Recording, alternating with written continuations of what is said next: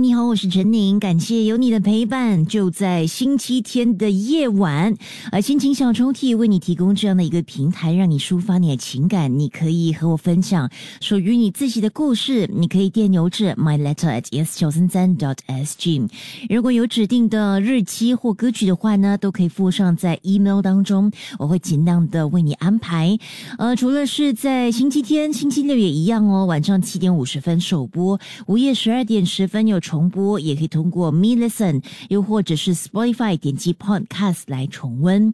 今天要拉开的心情小抽屉，来自一位匿名者。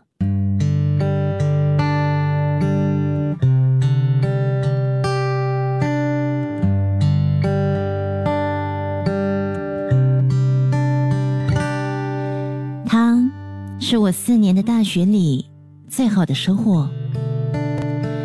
认识他的时候，就认定这位男生沉默寡言，要他说一句话，仿佛要了他的命。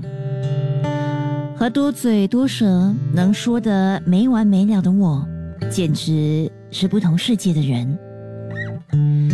然而，我们却拥有一个依赖性强的友情。好，我承认是我单方面的依赖着他，因为。他就是如此的讲义气，又愿意当我的垃圾桶。我们晋升为情人的过程很老套，被男朋友劈腿之后，然后趁虚而入。好了，认真的说，被背叛后，心难免会沉到最低、最脆弱。甚至对自己失去信心，但是他没放弃我，让我重拾自尊和自爱，把我给振作起来。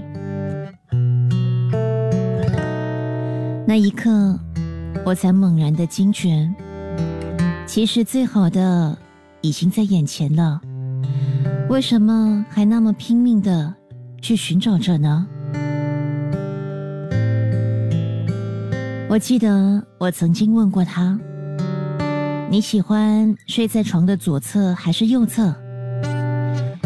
他回答：“右侧。”你喜欢恐怖片还是喜剧片？他回答：“恐怖片。”你喜欢爵士还是摇滚？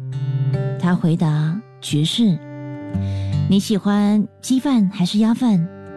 他回答：“鸭饭。”那你喜欢黑巧克力还是白巧克力呢？他说：“黑巧克力。”我后来才发现，原来这些喜欢是认识我之后才喜欢的。原来这些喜欢是因为我喜欢才喜欢的。有时候我们要的不是王子，是想有个把我们当做公主疼的人。谢谢你。把我当公主疼，我爱你。即刻下载 Me Lesson 应用程序，收听更多心情小抽屉的故事分享。你也可以在 Spotify 或 Apple Podcasts 收听。